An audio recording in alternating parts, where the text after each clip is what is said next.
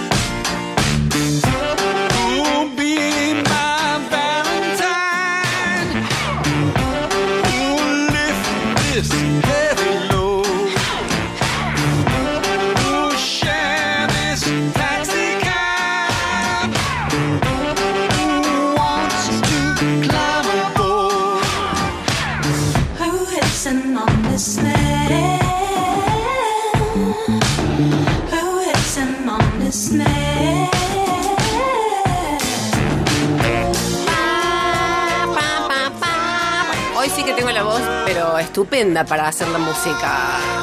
Viniste entonando en el camino. Sí, buenas tardecitas Pertuti, bienvenidos ustedes, dichoses, a Raro es todo junto, el programa de investigación que tiene cero, pero cero, pero cero, pero cero, pero cero pretensión. Hola, flaca peloyo, ¿cómo estás? Todo bien, todo muy bien, por suerte. Bueno, ¿te trata bien el fin de semana hasta acá? Te- Me vendría bien un- una sesión de, no sé, de descansar en las sierras chicas. Bien, tuve miedo por un momento sea. cuando dijo me vendría bien. Una sesión. Qué miedo, me da todo la vida. Un, una, claro, un descanso de las sierras Sí, chicas. un descanso, un descanso. Bien. Georgita, ¿cómo te trata vos? Todo bien, bien. Un fin de semana en Córdoba, estable aquí, ya es un montón. Claro, es cierto. es, lo verdad. contrario a vos. Vos Claro. necesitas irte, yo necesito quedarme. Claro. Bueno, queridas, eh, quiero saludar al resto de Raros Todos Juntos, Julio Huergo, Flor Páez, eh, Gaby Jeremián. gracias, a Luli Jaimes que siempre está con nosotras. Bueno, hoy saludamos a todo el mundo. Eh, a ver, mm, mm, mm, mm. quiero decirles que si quieren comunicarse con nosotras pueden hacerlo al- a la cuenta de Instagram del programa, que es Raro es Todo Junto. Por supuesto. Casi digo rarostodojunto.com. Mira qué bien que estoy hoy. Ponele nada que ver. Tenían una landing page las chicas, ya estaban a pleno. No, pero aparte de Instagram, o sea. Bueno, qué lindo ser, ser así. Eh, vamos a hablar hoy de un tema que ya me pone nerviosa. Claro que me pone nerviosa. Orden mundial, relaciones internacionales. Me mata orden, orden, orden. Es como listo. Organizamos el mundo. Sí, es como que Claro. orden. Op- eh, óptimo para los obsesivos. Claro. Un tema así, ¿no? Sí. O sea, hablemos de orden y ahí, chic, todo Y ahí salen varios obsesivos Claro, que quieren la obsesión organizarlo. Claro, exactamente. Bueno, vamos a estar conversando con Juan Bagni, un investigador experto en relaciones internacionales en Medio Oriente, que sea, que sea como, ¿cómo te puedo decir? Eh, inmolado la palabra no sería justamente para este tema, no es, no es la más apropiada. correcto. Pero sea, sea como Sometido. sometido a nuestra entrevista, o está por, digamos, A aceptado. nuestro- a nuestro colonialismo. Claro, exacto, el colonialismo, error todo junto. Entonces va a estar charlando con nosotras en un ratico, nada más. Bueno, vamos a hablar de un caso que le vamos a preguntar si es paradigmático, el de Afganistán. Como para poder entender un poco esto, digamos. Este- esta como matriz de relación, patrón de relación, Así es. una cosa así.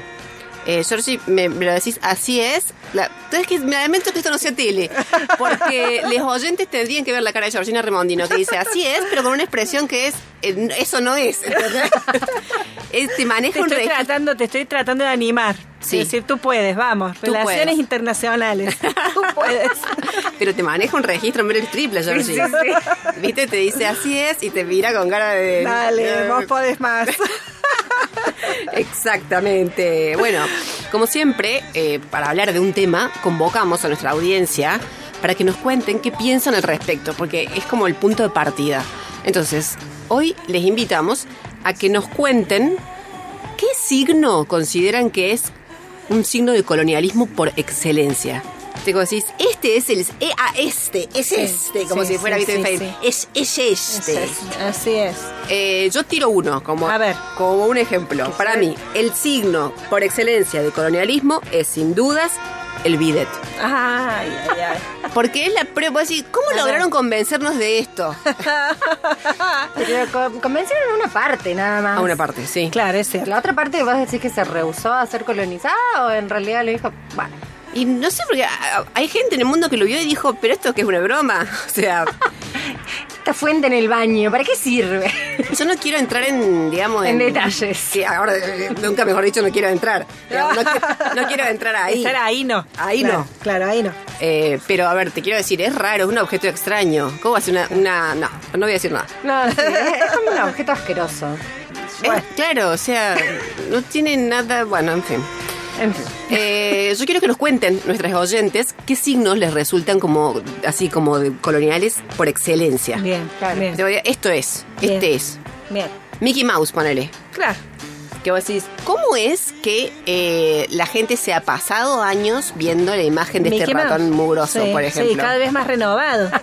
Claro. ¿A qué? ¿Ahora se se ha tuneado? Sí, está un poco más tuneado. Y tiene también como una revival del Mickey de los años 50. ¿Ah, sí? Sí, sí, Ah, sí, sí. sí, sí. Bueno. Ah, mira vos. Y bueno, sigue coloni- colonizando en sus distintas versiones. Totalmente. Sí, El Sigue queriendo facturar. Claro, claro, tal cual. Hay que, hay que Hay que ayornarse. Sí, el, el original era medio perturbador, sí. de verdad. Sí, ¿viste? y hay ¿En que qué hacen sentido? ahora para un público adolescente también. Y era medio dark. el, eh, Un Mickey Mouse para público adolescente. Sí, sí, para preadolescentes, sí.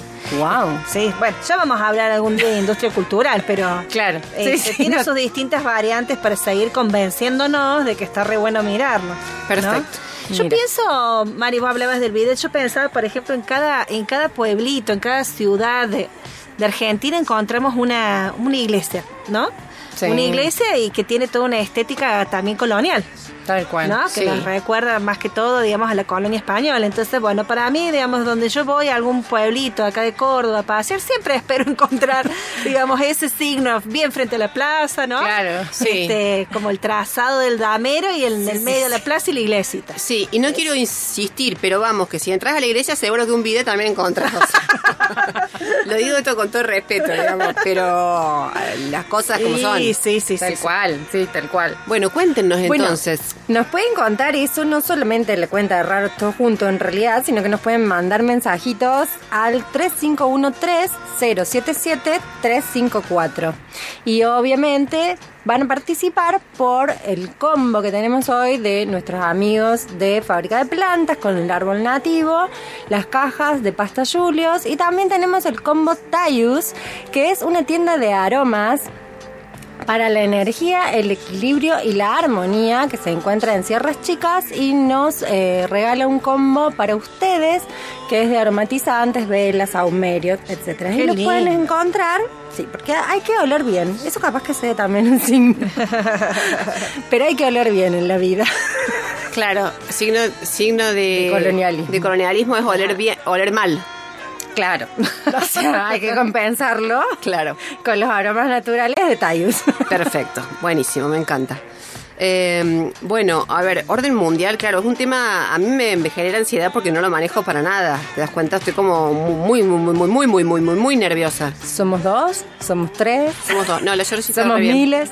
O sea, bueno, somos nosotras dos y los oyentes capaz. Y los oyentes que están de nuestro lado, ojalá. No, bueno, alguien sabrá. A ver, vamos a hablar de Afganistán, pero como que quizás, que eso podríamos haber hablado de Vietnam, por decirte. Sí, sí, sí. ¿No es cierto? Podría haber sido.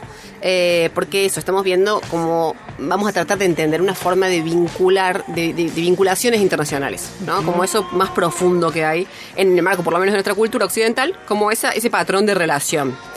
Eh, me siento, ya lo dije, Alejandro Fantino, o sea, hoy varias veces voy a decir, para, para, para. Vos me estás diciendo, o sea, lo voy a hacer, ¿te das cuenta? Para que no te entendí nada en realidad, querrías decir. Sí, a Juan Bagni le voy a decir eso. Para, Para. para, para. Juan, me estás diciendo. Che, vos sabés que para arrancar, obvio que hice. Dije, a ver, ¿dónde está Afganistán en el mapa? Ah, tal cual. Google, sí. Y dije, ah, acá está. Ah, no, perdón, es Santa Fe. ¿Viste cuando tenés problemas Para geográficos? ubicarlo, claro. importantes. Pero bueno, una vez pasado eso, este. Claro, obviamente uno se, em, digamos, uno empieza a leer Afganistán y te encontrás con el tremendo episodio, ¿no es cierto?, de eh, el 9-11. Y a partir de ahí, digamos, cómo eh, comenzó a darse todo. Claro, Un- 20 años de historia, digamos. singular. 20 años de historia que por suerte, o bueno, o al menos en principio por suerte, se revirtieron hace solamente algunas semanas. ¿Es así? ¿No es así? Sí, yo no, no sé si O podría sea- hablar de que se revirtieron. Ah, Hay cambios. Esas hay relaciones cambios. específicas Claro. de colonialismo se revirtieron, quizás hay otras o no. Claro, claro. Bueno, Sí. no lo sé, eso es lo que vamos a conversar justamente con Juan Con Juan. Bagni. Eh, a ver, también es interesante ver cómo siempre uno ve la, consume, digamos, la política internacional, viste, a través de figuras. Te quiero decir, Joe Biden. Claro. Y te lo ponen. Y vos como decís, ¿este hombre realmente tiene el poder? No. La, la verdad que no, difícil. Digo, siempre hay alguien detrás de esas figuras. Caso de Joe Biden, un odontólogo, ponele claramente. Qué dientazo que tiene Joe Biden también. no tiene nada que ver esto, sí, pero lo anoto. sí. ¿No tiene dientes chiquititos? No, tiene unas paletas así. Ah, ¿sí? Sí. Son fabulosas. Te quiero decir, mira, si querés aprender algo de relaciones internacionales, lo mejor que yo te recomiendo es buscar, googlear, claro, porque ahora no es tan fácil, digamos, viajar. Museo de Cera de París. Ajá, Y están todos los líderes mundiales, ¿viste? Eh, de verdad hechos en cera. Uno exquisito, una Ay, me delicia. imagino. Qué No, no. lindo ir a pasear por ahí. Sí, Oh, no, papá. Es como el Museo del Terror. Claro, tal cual. No dormís por un par de años capaz, Claro, pero bueno. sí. Eh, no, o sea que Joe Biden le han sacado muy bien esa expresión que tiene, viste, de dolor lumbar. pero lo han hecho, pero viste que este está como, ah, viste que él, aparte cuando habla de verdad, él dice, ay, ah, ay, ah, y es como, ay, ah, ay, ah, ay, ah. O sea, no nos quedan muchas dudas. No, pero es precioso. ¿Vos sabés cómo han configurado todo un orden geopolítico allí? Porque está Biden como en la entrada, atrás está Macron como diciendo alzame papá, alzame papá. Está atrás de una columna Sarkozy que se, No, sí, se, se asoma, asoma. se asoma como diciendo me fui pero no me fui. Todavía estoy adulta. acá, hijos de remil. Eh, no, es precioso. Lo han hecho también a Bobby Johnson, eh, que lo han hecho, viste, con esa La cara que él tiene de sifón roto. Sí, la han sí, sacado tal cual. Y incluso han hecho, mira vos qué hábiles, con la cera han hecho como las gotitas de saliva, porque viste que Boris, No, no, no. Boris Johnson es de unas P explosivas. ¡Supli! ¡Supli! Bueno, te digo que aprendes un montón. Este, esto es un tip, porque yo sé que la audiencia Claro. agradece esto. Yo quiero, me imagino cómo, cómo habrán hecho, si es, que ya, si es que ya está hecho, ¿no? Donald Trump, por Dios, la peluca. Donald Trump, vos sabés que fuera de broma, Yo creo que debe haber quedado como Johnny Bravo. No, no sabés el pelo que le hicieron a Donald Trump. No, o no. sea, de verdad, como dice la comediante cordobesa, eh, Se gastaron toda la, ma- la, la pintura amarilla. La todo, ¿no? Sí, como dice la Pato de los Ríos, este, esa cara de muñeca abandonada en el techo Ay, no, que tiene no, Donald Trump, pero así, con eso, tal cual lo han hecho. Pero después lo sacaron, porque viste que medio como que es impresentable. Ajá. Prefieren En dejar a otros. persona, en, en cera, en lo que sea. Sí, exactamente. Bueno, ¿qué te quiero decir? A ver, siempre uno eh, trata de entender, ¿no es cierto?, Esta, estas configuraciones tan complejas a través de estas figuritas Claro, que aparecen, sí. ¿no es cierto?, pero que tienen siempre algo detrás. Ya vamos más o menos como entendiendo cada vez, yo creo, este, como con más precisión, que siempre hay relatos atrás de estas figuritas, siempre hay como relatos, ¿no es cierto?, narrativas. Claro. De no- nosotros somos lo que te vamos a civilizar, por ejemplo, ya a esta altura sabemos que eso ha sido un poco el argumento, digamos, de la, de- del colonialismo, ¿cierto? Cual, son los mesías. Mesías, claro. Vení que por acá, por acá te voy a, te voy a decir este. Bueno, pero por ejemplo, eh, fíjate vos qué tontería, porque la, la idea de la civilización se viene cayendo. Esa idea de que vos para hacer civilización tenés que tener ciudades grandes. Hacémela grande la ciudad. Sí, sí, sí, sí, sí, sí.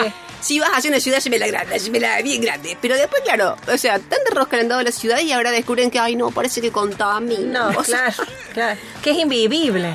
Que la Además, gente, exacto, Claro, que Es la gente mal en las grandes ciudades.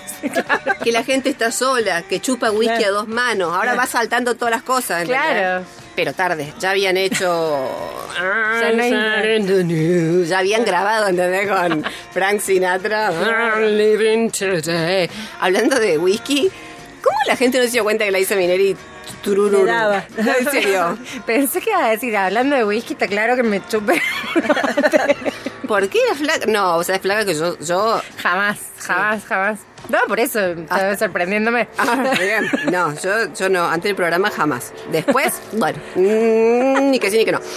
Che, eh, bueno, ¿qué te quiero decir? Ah, algo, por ejemplo, con lo cual los países hacen mucho la, la guerrita, ¿viste? De los A autos ver. locos, de quién es el más ¿Quién va capo. primero? A ver. Con el tema del deporte. Ah, sí, claro. Yo es la guerra por otros medios. Eh, yo no lo Claro, entiendo esto. claro. No entiendo el deporte yo desde el vamos. Sí, sí, sí. Te ¿Cómo? acompaño, te acompaño en el sentimiento. Gracias, sí. Georgie. Sí, no entiendo. Es Pero absurdo. no entienden sí, qué sí. es lo que disfruta la gente que hace deporte o la gente que ve el deporte. todo el sistema del deporte, ¿no? El espectáculo deportivo, la práctica deportiva, el sufrimiento, el sufrimiento sin sentido. Yo no entiendo No. cómo, por ejemplo, el caso del básquet. Alguien dijo, no entiendo, te juro, cómo alguien dijo, miren, hagamos lo siguiente.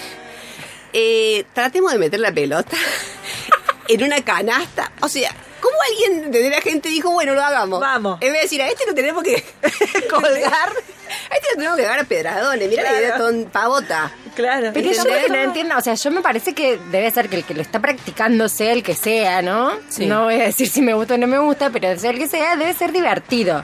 Ahora, lo que no entiendo es verlo. O sea, ver que otro se divierta mientras vos estás inerte ahí expectante, Claro, ese, claro. sí, es la Y parte bueno, bueno, mueve otras pasiones, pasiones colonizadas quizás. Claro. Pero viste, te juro, no entiendo esta cosa de, por ejemplo, Moldavia es un país chiquito, no tiene, la verdad, como mucha incidencia, pero son tan buenos la garrocha. Yo te juro, siento Sí, que sí, soy sí, marciana, ¿viste? Decir, no entiendo este mundo. Es más o menos eso. Bueno, flaca, vos que sos deportista, ¿qué vas a hacer? No, no, claramente no. La flaca, te quiero decir a la audiencia, llega corriendo acá. O sea, llega no. Posta, yo hice, yo hice atletismo durante todo la secu y realmente me parece apasionante. Pero hacerlo yo. Ahora no me pongas a mirar A ver, atletismo otros. porque me parece un embole. Claro. Claro, o sea, vos, por ejemplo, si te llevan a la cancha a ver fútbol, te meten a la cancha. No, claro, es como, no tiene gracia sentarse a mirar a otro. Claro. Es como, no sé, viste, decís, se está riendo el otro, contame de qué te reís. Claro, claro. O sea, es como esa parte. No, será eso. Yo tengo malas experiencias además con el deporte. Ah, capaz. Sí, en una época jugaba al tenis, ¿lo conté a eso o no? Que jugaba al tenis, intenté jugar al tenis, un espectáculo horrible. No sé si lo contaste al aire, nosotras lo sabemos. ¿Saben? No, bueno, claro, una cosa que eso me traumó. Porque, o sea, devolvía las pelotas, pero lo que hacía yo para llegar a la pelota, sonoramente, visualmente, era una cosa, ¿entendés? Una aberración. Era como. Era un espectáculo en sí mismo. Era- no, te juro. Un espectáculo en sí mismo. ¿En serio? Eso capaz que estaba bueno como espectáculo. Las madres le tapaban los ojos a los niños, ¿viste? Era como, no miren esto. Era como- El profesor decía, uy, o sea, era esto. Y bueno, ¿por qué no entiendo el deporte? Bueno, en fin, ¿qué te quiero decir? A ver, en algún momento era la civilización. Después la idea fue, tenemos que llevar el desarrollo. Con esa excusa, Así es, el progreso. el progreso, la tecnología. Así es. Eh, una gran tontería, porque te quiero decir, llegaron a América y dijeron, ay, no tienen rueda. Ay, mira, no tienen rueda. O sea, acá capaz que te levantaban toneladas de piedra con la mirada, pero... No tenían ruedas. "Ah, pero no tiene rueda. Además que sí Claro. tenía rueda, porque la tenían en otro la O sea, te quitó una lectura tan eh, estrecha al final de las culturas, viste que si tiene ciudades, si tiene rueda, eh, si tiene no sé qué. Cosas que además, Sí, sí. por suerte, se van cayendo este de a poco. Bueno, y la última, así como estuvo la civilización como argumento de colonialismo, después el desarrollo, la última es la, la democracia. Llevemos la democracia. Te vamos a imponer la democracia. Es Sí, la libertad, la democracia. Exacto, te vamos a, a democratizar a las piñas. Claro, es, es increíble esa concepción. O sea, realmente, pero es increíble que todos, digamos, sí, está bien que lo hagan. Claro, está bien que lo hagan. Sí, está, está re bien. Claro. Porque no podemos soportar más a esos tiranos que Claro, o sea. dominan el mundo y me pongo re triste anoche cuando pienso en eso. Y entonces, bueno, sí, es tremendo, digamos, sí, la interpretación que se hace, la Claro. pobreza que tenemos para interpretar esos procesos es alarmante. Sí, sí, sí. sí. Bueno, vamos a charlar con Juanjo, le vamos a preguntar todo, porque en el caso de Afganistán, de vuelta, hay, hay algo como, en cualquier caso, algunas particularidades. Hay algo que podemos quizás entender como paradigmático de un modelo, ¿no es cierto? Pero eh, hay, hay algunas especificidades. ¿Cómo se construyó todo lo de... ¿Tenemos mensajetes? Sí, A ver, tenemos ¿querés leer? mensajetes. Tenemos un montón de mensajes. Sí. Creo que han podido identificar los signos del Ay, a ver, colonialismo ¿qué dicen? con, con muchísima riqueza. Nos dice Helio, hola Rare, las extrañé, aquí firme este sábado. Bueno, dice que se perdió la chance de tomar el helado, parece que no se concretó ahí la cita, algo pasó. Dice, el símbolo del coloni- colonialismo para mí es el agua embotellada. Y le- dice, solo es pura y natural la que viene en un envase que usa, entre varias cosas, petr- petróleo para producir. Es cierto, Claro. mira qué gran contradicción, es cierto, Leo. Después nos dice Graciela, el signo del coloniali de la colonización mayor es el cine de Estados Unidos y ahora el Netflix. Sí. Es cierto, tal cual. Uno ve la grilla ahí, colonialidad full.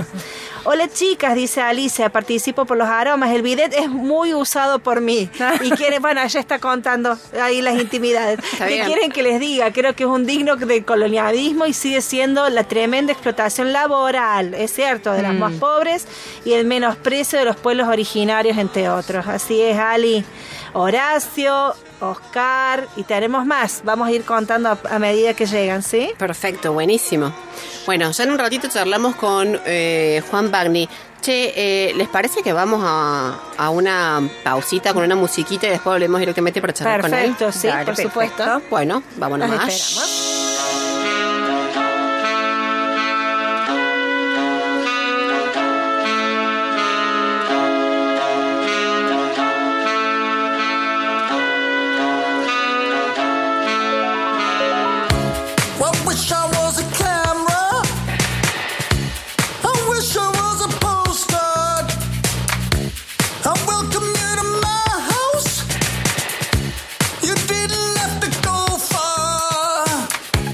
A house and a garden. There are there's plants and trees. Make a a closer inspection. If you get get down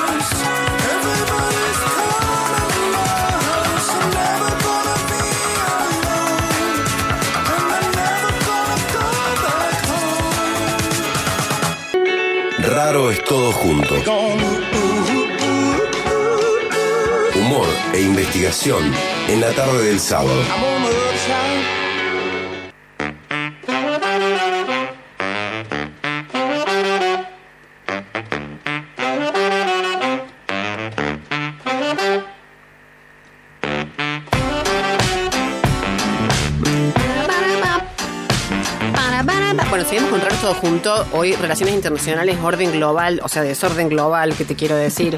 Países desarrollados, países arrollados, ya sabemos Sí, sí, acá, estamos digamos, todos desorientados en este orden. Sí, en el medio de todo esto va a aparecer Juan Bagni, que es el investigador invitado, va a entrar por la puerta así como tan con la capa y va a decir, ahora vengo yo a explicar acá las cosas para que por favor te aclaren un poquito. Basta de pánico.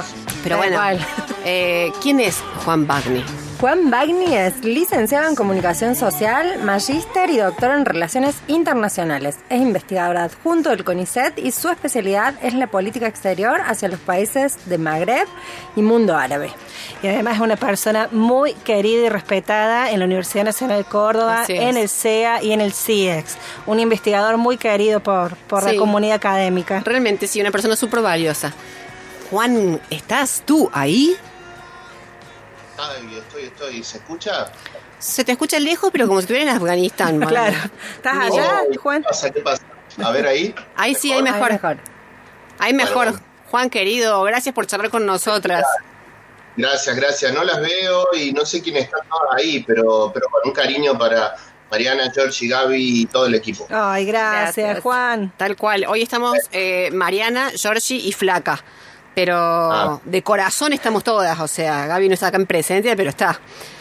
Bien, bien, bien, bien. Bueno, un cariño enorme y gracias por la invitación. Oh. Y un honor estar con ustedes, che. Bueno. En una tarde. Gracias. Es un honor muy grande. Yo no lo quería decir porque no se ve bien que, que lo diga quien conduce. Mirta, pero es, un, claro. es un honor inmenso estar en Raros todos juntos, ¿eh? Con las chicas. Ay, sí, sí, sí. Son tan entendidas, Juan Bagni. Muy bien, querido. Bienvenido al programa. Che, Juan, pues estábamos ahí haciendo una intro que seguramente te habrá dejado de cara, porque lo que sabemos nosotros en relaciones internacionales es flipante. Eh, no, fuera de broma. Estábamos hablando de eh, el orden, intentando como asomar al tema inmenso, inconmensurable del orden mundial, este patrón como de colonialismo que hemos desarrollado en esta cultura eh, tan particular que es la occidental. Eh, queremos empezar eh, por preguntarte, a ver, cuando hablamos de orden mundial, ¿de qué hablamos en verdad? Y hablamos de un sistema, de una jerarquía de actores de la comunidad internacional donde no solo son los estados, sino que hoy participan también eh, otros actores, ¿no? Empresas, organizaciones internacionales, ONG. Digo, hoy la concepción del, del sistema internacional es mucho más complejo y con muchos más actores de los que habitualmente nosotros creíamos, ¿no? Ah. Pero bueno, el Estado sigue siendo, o los estados, en su jerarquía y en su capacidad de poder cada uno, eh, los que siguen siendo los protagonistas esenciales de, de esta situación, ¿no? Perfecto. Eh, entonces, uno mira el orden, mira las relaciones entre esos estados con los otros actores y cómo se desenvuelven en el en cada uno en el sistema global y lo que llamamos los sistemas regionales, ¿no? Por ejemplo, América Latina es un sistema regional, toda América, las Américas son otro sistema regional, el mundo árabe puede ser llamado un sistema regional, el mundo islámico puede ser otro sistema regional, ¿no? Y lo que vemos hoy en estos últimos años es la emergencia de nuevos actores con un mayor peso. Por supuesto decimos China como el gran protagonista, Claro. eh, Rusia que vuelve, digamos, con, con renovado poder, y otros actores, en el caso que nos interesa acá, que estamos hablando de Afganistán, ¿no? Que estamos en, no estamos en el mundo árabe, estamos en otra zona que ya es más Asia Central y en la que se conjugan una serie de actores mucho más diversos. Decimos Rusia, China, eh, Irán y, tam- eh, y también Turquía como un gran actor que está re- eh, volviendo a la región pero también tiene peso Pakistán, tiene peso la India. Digo, estamos hablando de un escenario muy complejo. Muy complejo. Y con actores que están teniendo cada vez más peso, ¿no? Eh, digamos, hay un actor chiquito y muy importante que es Qatar, ¿no? Que es el que Mm. ampara o protege a los talibanes, en cierta manera. Arabia Saudí también es otro actor ahí jugando. Entonces vemos la cantidad de actores que tenemos en esa Claro. ensalada compleja, ¿no? ¿Sabes que hoy me Eh, entonces, acordaba? es un escenario bastante difícil, digo.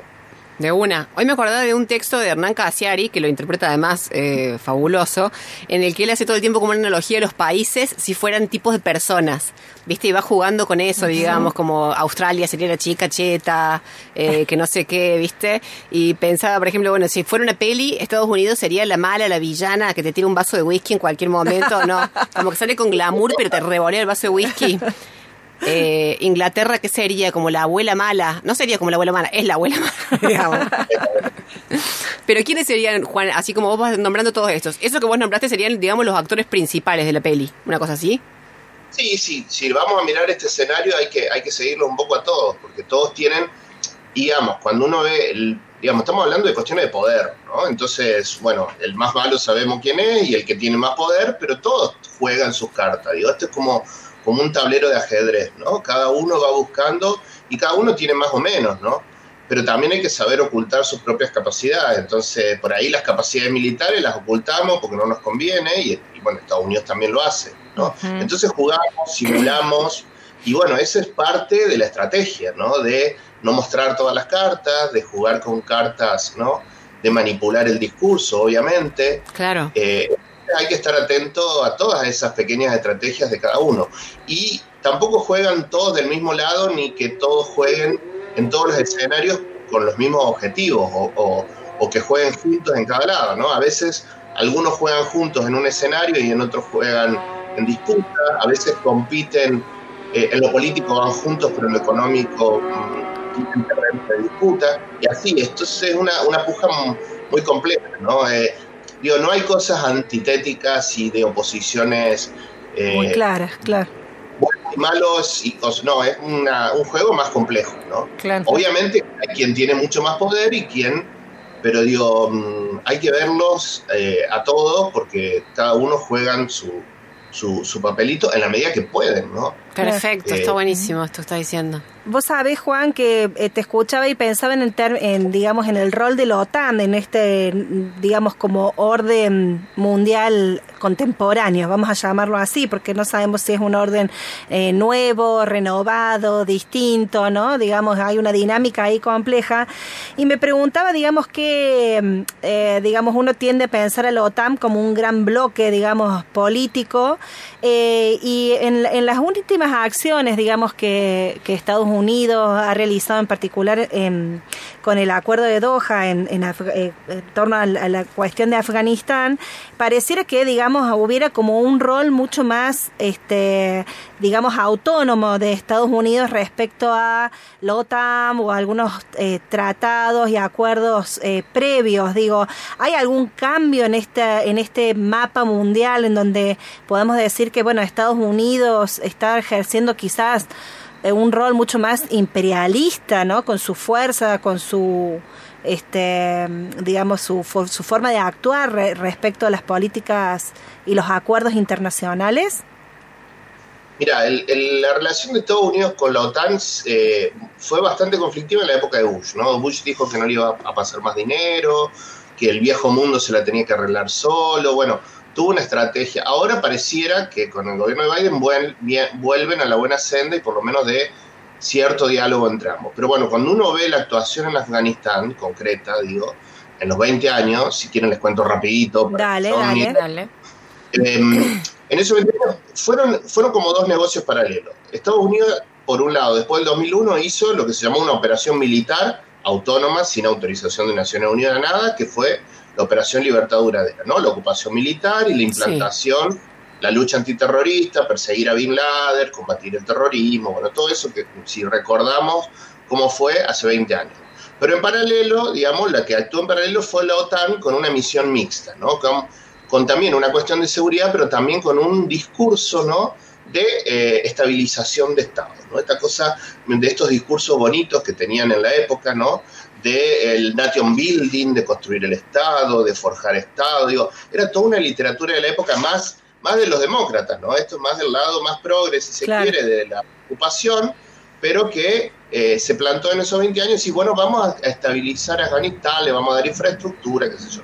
Lo cierto, le explico rapidito para que ustedes entiendan, Sí. digo, que la 31 provincias de Afganistán lo que hicieron la OTAN fue, cada país se dividió una provincia. Por ejemplo, Japón tuvo una, Alemania tuvo otra, y cada uno se dedicó como un feudo a manejar eso con sus propios recursos, que pusieron en realidad, no, no ponían demasiado porque lo- la- el grueso del dinero se lo comió la propia seguridad el propio negocio Claro. de la guerra, ¿no? el mantenimiento de ellos mismos, digamos, para la ocupación, y a su vez cada uno se comprometió a forjar un área del Estado afgano. Uno se encargó, por ejemplo, de la policía, el otro se encargaba de eh, las milicias, llevarlas al ejército, el otro de formar el ejército, el otro, Italia tenía la justicia.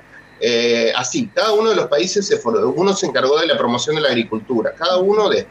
La verdad que hicieron poco en cada uno de. Ajá, y en 20 claro. años no, no construyeron nada y se lo gastaron y todo lo que se juntó de dinero de un llamado proceso de Bonn, de, de, ¿viste? estos congresos internacionales de ayuda, de convocatoria de fondos, bueno, se lo comieron ellos mismos en la propia ocupación para garantizar la seguridad. ¿no? Y está probado de que hicieron operaciones junto con los propios talibanes, de que de vez en cuando los talibanes hacían un ataquecito para que la el sistema del negocio de la guerra, Claro. de los mercenarios, de la empresa de seguridad, del aparato militar industrial estadounidense y de todos los socios de la OTAN, digamos, había que generar cierta inseguridad para poder cobrar los seguros y que la industria de la guerra siguiera en pie. Entonces, hacían estas pequeñas cosas. Digo, entonces, la guerra se volvió un negocio en sí mismo en 20 años. Y lo que había que gastarlo en, en la estabilización y la construcción del Estado y todo ese discurso bonito, no fue ahí, digamos. Entonces, eh, hay, hay un intelectual muy interesante que, no sé si usted lo conoce, se llama Tariq Ali, que, que escribe habitualmente en la New Left Review, y justamente estos días estaba diciendo esto, ¿no? De que hay que entender de que por qué ganan los talibanes, porque realmente resisten, eh, recolectan, digamos, la- la- el descontento popular ante la ocupación. Y esto, digo, se nos mostró como que la ocupación era la salvación del pueblo y de las mujeres. Digo, hay una instrumentalización, instrumentalización de, de Occidente en un momento tan difícil con el tema de la mujer y se lo ha usado abiertamente para justificar la ocupación. ¿no? Cuando uno ve la narrativa de estos días, digo, bueno, estoy mezclando temas, perdón, No, pero digo, para que entiendan eh, la densidad y de por qué la OTAN eh, fracasó en, en su doble empresa también, digo, porque no hizo lo, lo que había prometido, ¿no? Claro. Y, y por- se transformó en un negocio. Les cuento rápido una anécdota. Yo en el 2007, ustedes, bueno, me, ya me conocían, creo. Sí, sí. Eh, me fui a estudiar a España, me sale una beca para estudiar en Andalucía, ¿no? Y el día que yo llego al máster, era en Sevilla, en el sur, eh, llego a Andalucía en, en ómnibus, ahí éramos pobres de Madrid, cosas, y estaba la ciudad al- alterada porque estaba la cumbre de la OTAN, 2007 era, febrero de 2007, eh, la cumbre de la OTAN en Sevilla, que iba a tratar el tema de Afganistán ahí. Bueno, yo llego donde curso el máster, que es una fundación dedicada al mundo árabe y todo eso, y el día de la inauguración nos clavan un almuerzo con las autoridades de la OTAN, el secretario general de la OTAN. Ay, ay, ay. Juan. Lo estoy recordando porque me había olvidado del tema. Bueno, y nos bombardearon todo ese mes con literatura de la OTAN y papeles de la OTAN que yo no me traje, lo dejé obviamente, salvé un solo papelito, pero recuerdo de toda la propaganda y la bajada de línea que tuvimos sobre la Unión Europea en la OTAN y la versión progre, digo, porque todavía gobernaban los, social, la- bueno, Claro, los claro. socialistas de andaluces. Eh, el gobierno central creo que, bueno, creo que todavía estaba Zapatero, si no me equivoco. Bueno, era, era, era la versión, no era el gobierno del PP, pero digo, eh, era la, justificar la ocupación de Afganistán, ¿no? Era, vamos a estabilizar el Estado, nuestra participación de la OTAN es benigna, vamos a lograr eh, que la sociedad civil se desarrolle, vamos, todas esas, bueno, que ya lo conocemos, ¿no? Pero les quería recordar esta anécdota porque a mí me vino a la mente, digo, bueno, yo fui partícipe de, De propaganda. momento y no lo tenía bastante guardado y olvidado porque digo, Afganistán me excede un poco eh, geográficamente, bastante lejos uno lo tiene, pero mm, digo, es la condensación de todas estas cosas que ustedes señalan del colonialismo. Claro, fuiste ahí como testigo de esa propaganda de la OTAN. Juan, eh, digamos, y pensábamos también que en, en esta, en esta, precisamente la construcción de estos relatos que justifican estas intervenciones y estas grandes macropolíticas, digamos, de intervención, eh, hay, digamos, ciertas narrativas que se tienen que sostener en el tiempo y que tienen que convencer de alguna manera de que, digamos, es legítimo ese tipo de acciones. Pensamos en términos de la criminalización del otro, ¿no? Del, de, de las, de, bueno, de una construcción del mundo eh, musulmán, el mundo árabe, digamos, las distintas regiones a partir del relato de la criminalización. ¿Qué nos puedes decir vos sobre eso? Mira, eh, cuando uno ve, el- yo miraba la prensa europea y argentina en- cuando fue el- el- los días de la retirada y me recordaba mucho, mucho la misma cobertura de 20 años. Digo, en 20 años, del 2001 para acá no aprendimos nada, porque se dice, se repite exactamente lo mismo. ¿no? Eh, incluso hay todo, una, hay todo un discurso que se impuso que es, digo, ustedes habrán escuchado esta idea del cementerio de los imperios, Sí, ¿no? de sí. decir Afganistán como la idea de que ninguna potencia lo puede ocupar. Digo, esto termina exonerando a Estados Unidos de toda responsabilidad y lo sitúa como un actor pasivo más, ¿no? Claro. Es decir, como una víctima de la ocupación. O sea, fue a salvarlo, no pudo porque esta gente indómita, salvaje Claro. y tribal, con todo esto eh, no deja a ningún, a ningún imperio en pie y cosas. Digo, este discurso me parece peligrosísimo, sumamente emocional, esencialista, ¿no? Mm. Digo, el paroxismo de ello, y yo lo- los leo, le- le- los invito a leerlo, pero es tremendo el discurso de este señor, eh, que es un buen escritor, pero realmente como, como intérprete de la realidad me deja el señor Mario Vargas Llosa. Ah, sí, Y sí. tiene un artículo, no sé si ustedes lo han leído, que Sí, se llama Kabul y las obligaciones de Occidente, que lo publicó en La Nación, en el diario El País, en diarios de Coso, y fue reproducido en toda la prensa de habla hispana. Es tremendo el artículo, porque está justamente esto que dice. ¿Con quién empieza para justificar esto? Digo, va hacia el imperialismo británico, lo que decíamos antes de los ingleses, ¿no? Más claro y recuerda a Kipling, ¿no? El, el- el escritor este que justificó la colonización en aquella oda, en ese poema, eh, la alegoría principal de la colonización, que es la carga del hombre blanco, ¿no? La responsabilidad del hombre blanco sobre esto, ¿no? Lo cita abiertamente a Kipling, ¿no? Sí. Eh, empieza con eso, en- si quieren después le leo algunos párrafos del artículo porque es imperdible. Solamente Pero si lo- después termina, Solamente Eh, léelo si lo imitas a Mario Vargas Llosa, Juan. No. ¿cómo? Lo lees solamente ¿Puedo, si lo imitas Mario este rato de emocionalidad lo puedo tener también y caer en lo mismo no? Em, pero bueno, eh, lo le- los invito a leerlo porque es imperdible. Sí, porque sí, al- sí. bueno, habla de la OTAN también, como que la OTAN tiene una responsabilidad ahí, y bueno, como en la salvación del mundo libre, ¿no? Y de, de Occidente y sus valores, ¿no? Todo este discurso habitual que nos tiene acostumbrados, pero después se carga contra todo el Islam, ¿no? Tiene una terminología que es eh, tremenda, tremendamente, no, yo diría orientalista en términos Sí. técnicos, pero digo, para que ustedes entiendan, habla de un sistema de camelleros que no varía un ápice desde que hace cientos de años surgió aquella religión en los desiertos de Arabia sin que haya sido capaz de modernizarse. Digo, una, una- agresión contra todo el mundo musulmán muy dura.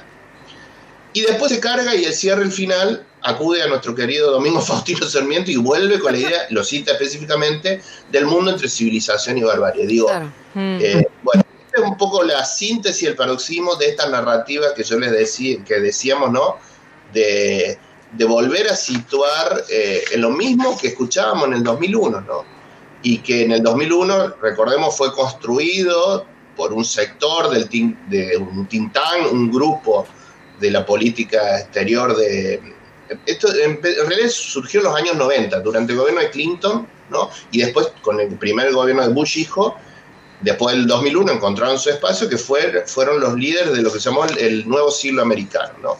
Que para que ustedes se den una idea, una síntesis de su idea, lo, lo que decían era que Estados Unidos necesitaba una nueva narrativa que unificara a la nación para hacer frente a algún enemigo imaginario tras la caída de la Unión Soviética. ¿No? Entonces el nuevo enemigo naturalmente iba a ser el mundo musulmán y eso se construyó como un relato, ¿no? Y cuando uno ve los, lo- los personajes de estos, luego fueron eh, Paul Wolfowitz, todos los, los, los líderes del sistema del Departamento de Estado y las agencias de seguridad de Estados Unidos del 2001 que dieron pie a la ocupación de Afganistán y luego a la de Irak. Entonces fue un montaje eh, Claro, con, con ideólogos, con intelectuales, digo, que recordemos Huntington y muchos otros, ¿no? Que le dieron consistencia a esto, ¿no? De, de actuar sobre ese territorio con una justificación y una legitimación ideológica muy clara, ¿no? Claro, y hoy, y hoy en relatos renovados de Vargas Llosa. Les decimos a la audiencia, la nota que comentaba Juan es del 6 de septiembre y se publicó en Diario La Nación. Sí, realmente está, es muy interesante, Juan, poder eh, leerla o releer esa nota a la luz de estas narrativas que nos comentas, ¿no? Digamos que siempre se actualizan, renacen y que nos muestran, bueno, esa matriz relacional, occidentalista, colonialista que está vigente, ¿no? Sí, sabes que hoy estábamos conversando, estábamos recordando a Donald Rumsfeld, Juan, cuando este, charlábamos sobre la entrevista de hoy, nos acordábamos de ese personaje tan siniestro que una lástima que no lo contrataron para el silencio de los inocentes, porque la verdad, digamos, ahí estuvieron mal los yankees, ¿ves? Porque ahí no, no supieron hacer el Se negocio. durmieron. Se durmieron ahí. Juan, ¿estás conectado? Siento como que estás ahí. Eh, Está- estoy está- volviendo desde el teléfono porque se cortó la luz en mi casa. ¿Se escucha Oh, bien? Sí, Perfecto, Juan, gracias. Se escucha Ah, perfecto. bueno, bueno, seguimos, seguimos por acá. Ah, bueno, bueno, bárbaro. Igual ya nos quedan nada más que unos minuticos. Pero nada, digo, nos acordamos de él y qué personaje tan siniestro, cómo también, digamos, había ahí todo un diseño de la opinión pública, digamos, desde su, desde su pequeña cabecita, ingenua, inocente cabecita, cómo iba él generando, digamos, toda una narrativa que justifique, e incluso, por ejemplo, no en el caso de Afganistán, pero en el caso de Irak, ¿no es cierto? Digamos, él fue el que, el que ideó, avaló todo el ataque a Irak, porque supuestamente tenían eh, armas de destrucción masiva, y después la típica, bueno, llegaron y fue, ¡ay, pero no había! Se ve que en inteligencia entendimos mal, ¿viste? Quisieron decir este, Irán y dijeron Irak, ¡ay, bueno! No, pero de verdad, él se quedó con un problema gordo y después toda la opinión pública se le vino encima porque ya no podía, digamos, justificar ese ataque. Pero cómo el tipo seguía in- incluso, digamos, desde los argumentos como forzando las cosas.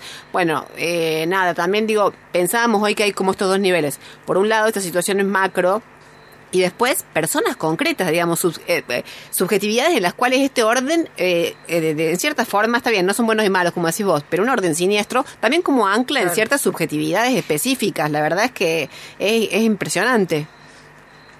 Es que sí es muy claro que, digo, cuando hablábamos de una construcción, es que se trata de un proceso alimentado, ¿no? Hay, hay, hay algunos analistas que hablan de, de cómo se articuló el conocimiento científico eh, de, los- de los intelectuales, de los políticos que tomaron las decisiones, de los militares que intervinieron y de los eh, empresarios de la industria de la guerra, sobre todo, articulados, ¿no? Entonces, todo un montaje, ¿no? Sí. eh, de una voluntad de poder y de construcción, digamos, cuando hablamos entonces de esta acción imperial es porque son, es todo un conjunto de actores que se van alimentando, ¿no?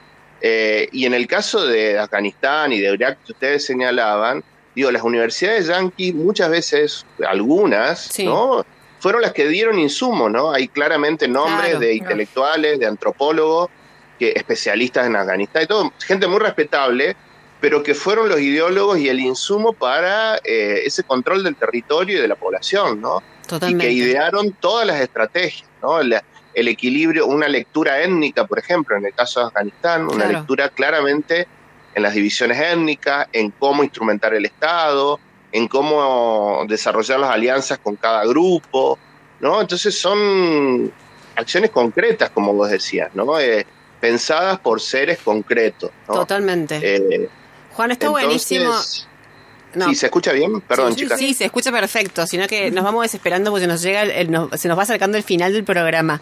Pero la verdad es que está espectacular todo lo que nos has ido contando. Estamos, yo estoy contenta porque te entiendo, por empezar, digamos. Yo Ah, pensé- es No, Juan. bueno, espero que se entienda, Sí, pero lo, lo trato de hacerlo más sí, digo, fue sencillo. Tampoco, recuerdo, soy un especialista en Afganistán, me dedico a otra cosa sí. eh, además. Pero inevitablemente nos toca, porque es un tema que, que hace a todo el mundo musulmán, por supuesto, Obvio. y, y que trasciende, ¿no? Y además porque fue esto, esto que yo les decía, fue- esta construcción, lo que hizo Bush fue construir una región que no existía, ¿no?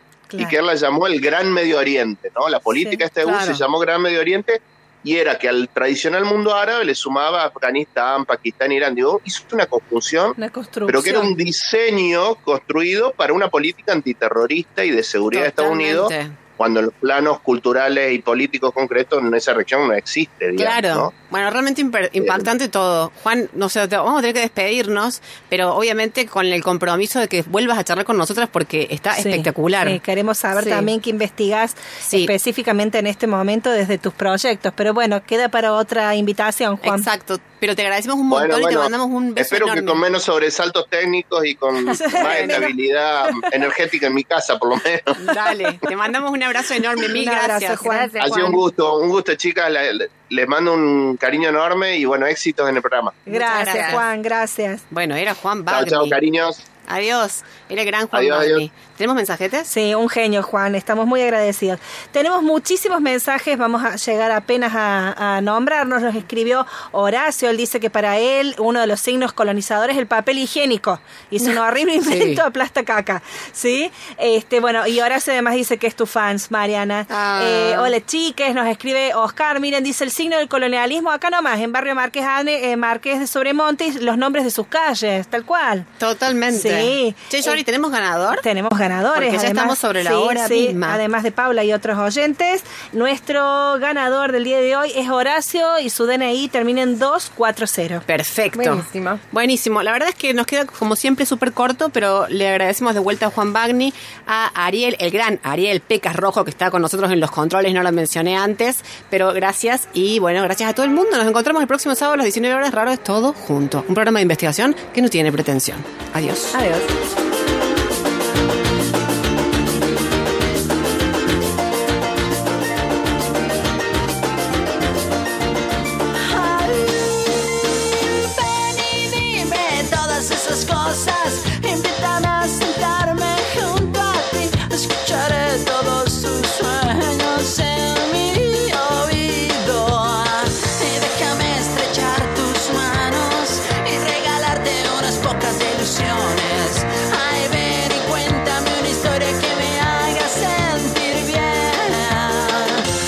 escucharé.